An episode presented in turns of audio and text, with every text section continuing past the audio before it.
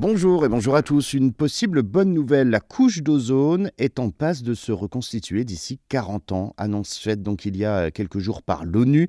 Une excellente nouvelle hein, pour euh, la planète. La couche d'ozone protège, vous le savez, la planète des radiations euh, solaires dangereuses.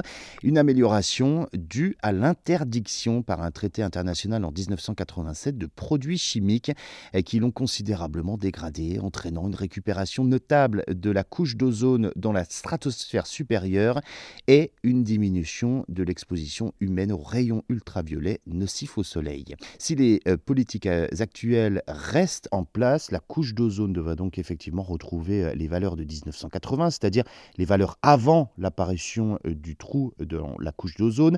Pour cela, il faut attendre 2066 au-dessus de l'Atlantique, 2045 au-dessus de l'Arctique et 2040 dans le reste du monde.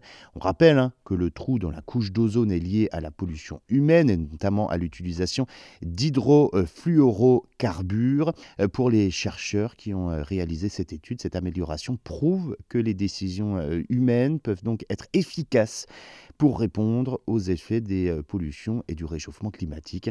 Réduire les combustibles fossiles pourrait alors réduire les gaz à effet de serre et ainsi limiter l'augmentation de la température. Toutefois, hein, les Nations Unies alertent sur les effets de la couche d'ozone des euh, projets de géo-ingénierie destinés à euh, réduire le réchauffement climatique. On en avait déjà parlé dans un précédent podcast. Ces euh, technologies consistent à l'ajout intentionnel d'aérosols dans la stratosphère pour renvoyer une partie des rayons du Soleil. Il s'agit d'imiter l'effet d'une éruption volcanique pour réduire le réchauffement climatique de 1,5 degré.